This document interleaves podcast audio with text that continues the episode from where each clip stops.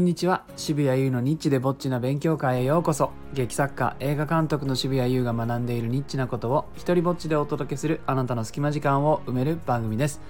えー今日はですねロケハンは場所探しかと思いきや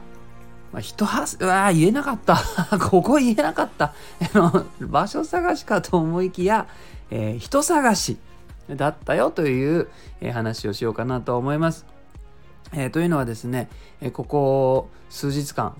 あの北海道は余市というところにあのロケハンをしに行っていたんですね。えーロケハンってよくね、まあ、あのちょっとね映画とかドラマに興味のある人はあの裏側のね、えー言葉として聞いたことある人もいるかと思うんですけれどもこれはロケーションハンティング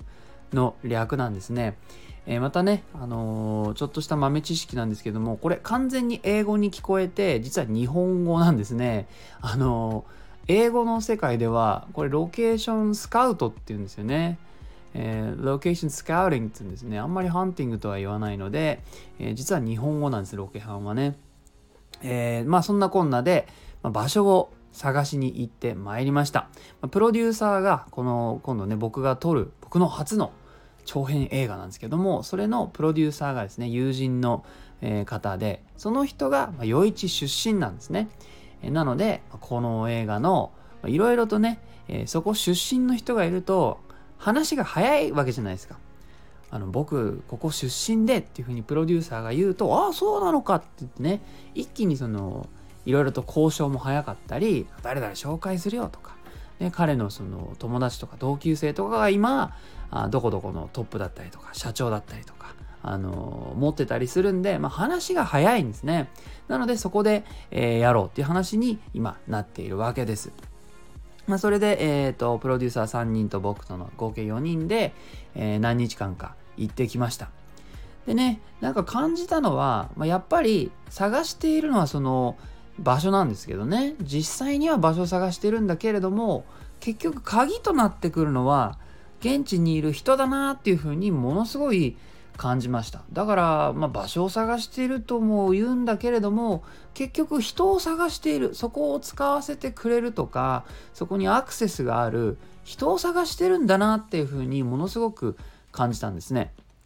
まあ、例えばあの今度の僕のこの映画は、えー漁師がね漁師のおじいさんが出てくる設定なんですね。まあ、3人くらいメインの登場人物がいてそのうちの1人なんです。でその漁師ってなるとやっぱりちょっと船に乗ってるシーンっていうのをどうしても撮りたくなりますよね。でも船をさ撮るとなったらこれまあ大変なわけですよ。えーねどうしてかと言いますと船に、えー乗ってるシーン一つ撮るためにはそれをまあ船自体も必要だしそれをまああの操縦できる人も必要だしそして欲を言えばですね、えー別の船に別の船を並走させてそれで沖にねあの劇中で使う船と撮影用の並走船この2隻が必要なあのーまあ必要とは言わないけど欲しいってなってくるわけですね。そうするとそのじゃあ海で えっ、と漁師さんがちょっとねなんか撮ってる風な絵を撮ろうと思うともうそれぐらい必要になってくるわけです。そうなってくるとこれいくらかかるんだって話ですよね。ところがところが予算ありますか？私たちの映画はあの潤沢なねいくら使ってもいいよ。湯水のように使ってもいいよ。という映画ですか ?No 違います、えーとってもとっても制限のあるタイトなタイトな、えースケジュール的にもお財布的にもタイトな作品でございます えねふざけちゃいましたけどもまあそんなわけでできればタダで貸してくれる人できれば燃料費ぐらいで動かしてくれる人っていうのを、まあ、さなんとなく探してるわけですね。えーそれで我々あの、えーこの劇中で、えー使う居酒屋をねのロケーションを見に行ったんですね。でえっ、とそしたらそこのあのおじさんが、まあ、とってもフレンドリーな人で、えーよく見るとね壁に自分が釣った魚のあのなんだろうあれは画像なのかな写真なのかなみたいなものがこう貼ってあったりおや？そして話を聞いてると、あのなんか釣りをするとで釣り番組に出たことがあるみたいなことをね結構話してくださったんですね。昔はねそうやってみあなたたちみたいなあの制作会社とね仲良く一緒に飲んだりとかしたんだ誰々ちゃんと飲みに行ったんだとかね。そんな話をするとおやこの人は撮影に詳しいぞっていうのをねちょっと話を聞いてて、えー、思いまして。それであの我々そのねこれはこれはもしかしたらいけるかもって言ってあのー、僕らの映画でもその船がですねちょっとこう必要なんですけれどもっていうふうにねこう下下の方から下の方からちょっと小出しにしたらですねあのおいおいよっていうふうにね、えー、言ってくれてそれでえっ、ー、とあの船をねなんと使っていいことになったんですよ。それなんであのね船があの2つ必要なところをもう1つはゲットしましたよ。なのでねそれでまあ翌日その船を見に行って、えー、これで大丈夫かなとかっていうのもチェックしたりとかしてだからそのその行った先の人って必ずしもそのその居酒屋のじゃあそこのね社長だからっつってそれだけをやってるわけじゃないんですよね。えー、いろんなことをこうやってらっしゃる人も多いのでそして話をこう注意深く聞いてると、まあ、別のね、えー、ヒントにつながることを言ってたりするんでねだかそこをこう掘り当てていったら船が見つかったっていうような、えー、印象でしたそれからねあのこの作品にはあのワイナリーも出てくるんですねえー、っていうかこう話してるとなんかいろいろないろいろな場所が出てくる素敵そうな映画にちょっとね聞こえますね頑張って素敵な映画にしないと。で、ワイナリーも探してたんですね。陽一というのは、まあ今実はその、まあ普通普通の人はどうやら、こうウイスキーでね、有名な町として、え、知ってるらしいんですね。日課ウイスキーと。えー、ところが町は、まあ、いろいろとね、他にも、余市有名なことがあるんだけれども、えー、少なくとも町長さんはこうワインをね押していきたいというふうに思っているらしく、えーとまあ、余市のね外からやってきてワイナリーを始める人たちっていうのがまあまああのいるんですね。えー、で、えー、いろんなワイナリーをこう、まあ、巡る中でこれもやっぱりやっぱり人を探してるんだなっていうふうに思ったわけですよ。それはワイナリーはたくさんあるんです。だけれどもどこまで協力的かとかそのやり取りしててあのまあ言い方あれですけど大変そうじゃないっていうのは我々にとっては結構大きいことなんですよね。あの何ていうかやり取りのさまざ、まなところと交渉していろんな調整をしなきゃいけないわけじゃないですか映画って。ね一つ言ったらもうこのワイナリーだって大変なわけですよ。その場所によっては、えー、9月上旬だと何にもその稼働していない。9月下旬に入ったら、えー、こういったことをしているとか。ところが我々は、えーと、船をね、えー、もう一人別のね漁師さんでこれこの船使っていいよって言ってくださった船が、まあ、あったんですけどそれは9月10日を過ぎると、えー、酒漁が始まっちゃうんで使えないとか、えー、で我々の方のキャストの方の都合があって何々さんは何日まで、舞台があるからこれ以降の日程がいい。ところが別々の別の何々さんはえ、ここまで行っちゃうと、9月後半に入っちゃうと、もう舞台の予定があるんで、え、出られないとかっていう、この、これだけ撮っても、じゃあ、どこのシーンをいつ撮るみたいなので大変なわけですね。従って、従って、融通が利く人を見つけるっていうのが結構大事になってくるわけですね。まあ、ちょっと申し訳ないけども、少し連絡がね、えー、ギリギリになっても、それとか決まった日程が後になってちょっと前にずれたり後ろにずれたりしてもあいいですよって言ってくれそうな人っていうのがあの大事になるわけです。そんな中であのワイナリーもですねもうめちゃくちゃいい人たちが見つかってであのしかもねもうなんていうかこうそれを見せてくれることに関してそのドラマをね持っていてじゃすいませんちょっとこれからご案内するんで僕があのいいよって言うまで後ろを振り向かないでくださいっていうふうに言うんですよ。なんか聖書でありましたね。えー、のこの街を出るまで後ろを振り向くなと。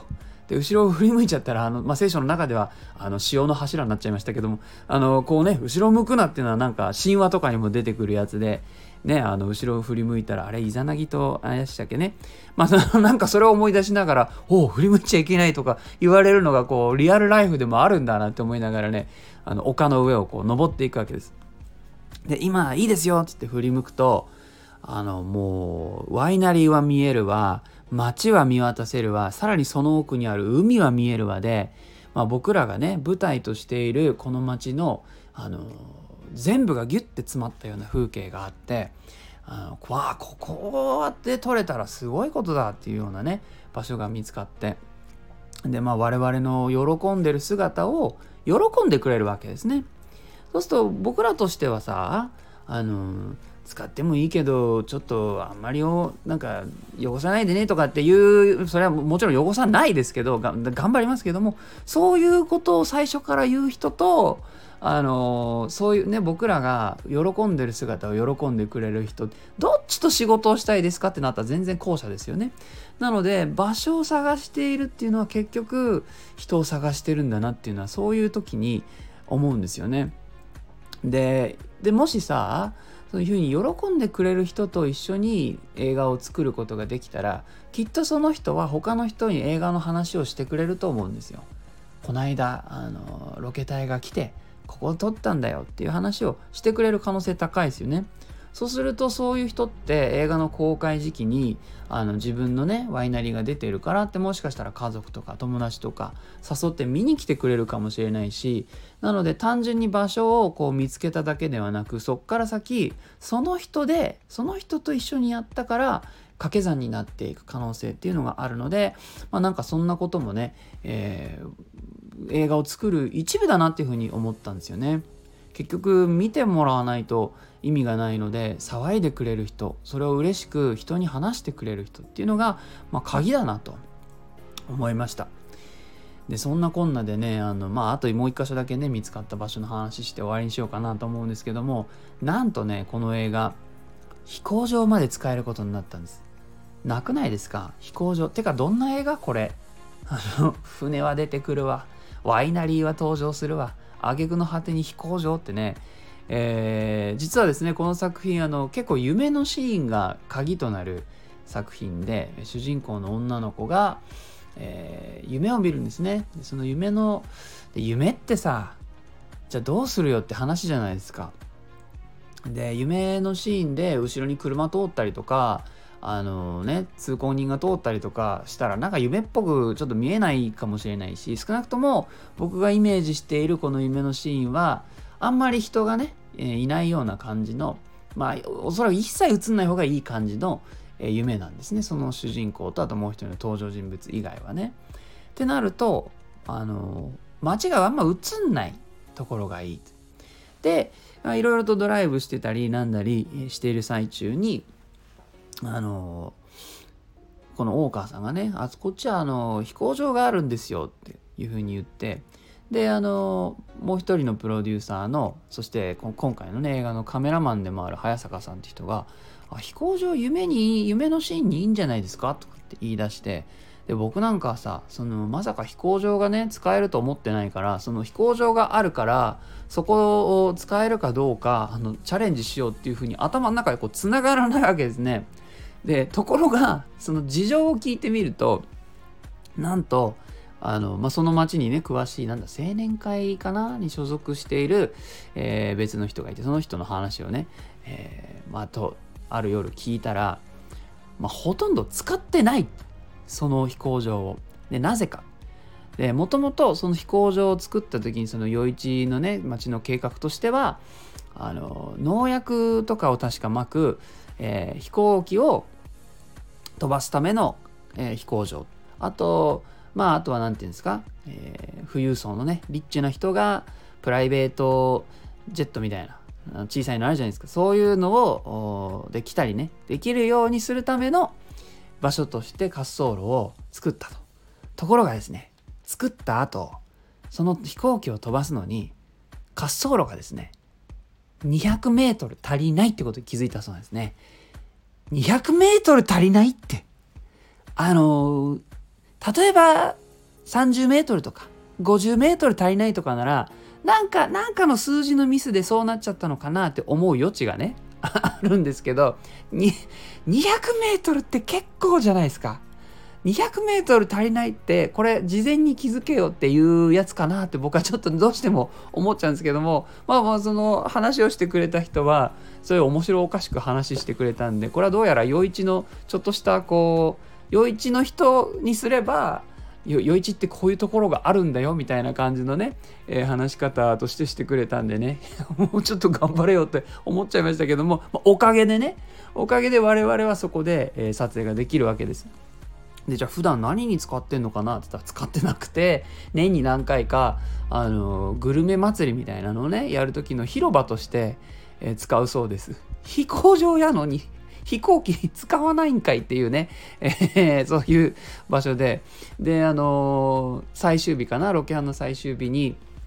観光課の人にこう鍵を開けてもらって入るんですけどもあまりの使わなさに鍵もなかなか開けられなくてその僕ら車の中で待っててそのね担当の人が、えー、その中で大きなゲートの入り口をさ開けようとしてくれてんだけどもそれもなかなかこの